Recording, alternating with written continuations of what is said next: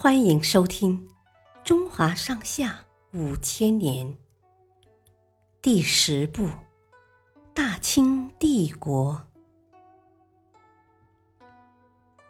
武昌起义。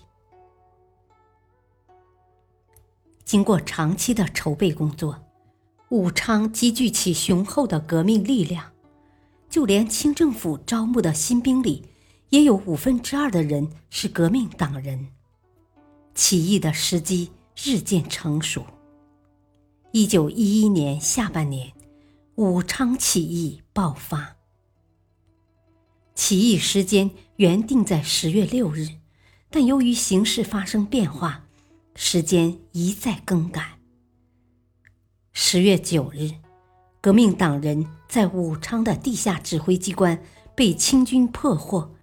起义军的花名册也被搜走，清军准备对革命党人实施全面追捕，形势变得十分严峻。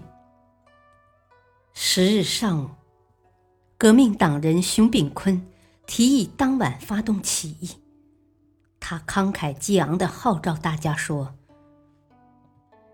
到今天这样的地步，不起义肯定是死，起义。”可能还有一条生路。大丈夫就应当顶天立地，干一番轰轰烈烈的大事业，哪怕死了也光荣。到了晚上七点，熊秉坤朝天开了三枪，发起了起义的信号。清政府的监视官命令士兵们开枪抵抗，但没料到自己的手下。几乎都成了革命党人，他只好找机会偷偷溜走了。起义军割断电话线，使清军失去了统一的指挥。炮营的士兵把火炮架在蛇山上，临时总指挥吴兆麟令人在总督衙门前燃起大火，作为炮兵发炮的目标。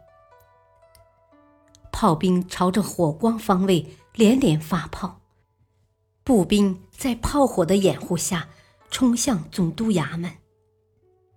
总督让人在衙门后墙上挖了个洞，慌忙逃走了。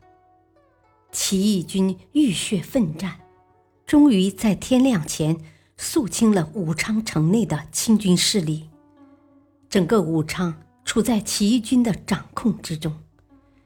第二天凌晨，武昌起义胜利的消息就传到了全国各地。感谢收听，下期播讲宣统帝退位。敬请收听，再会。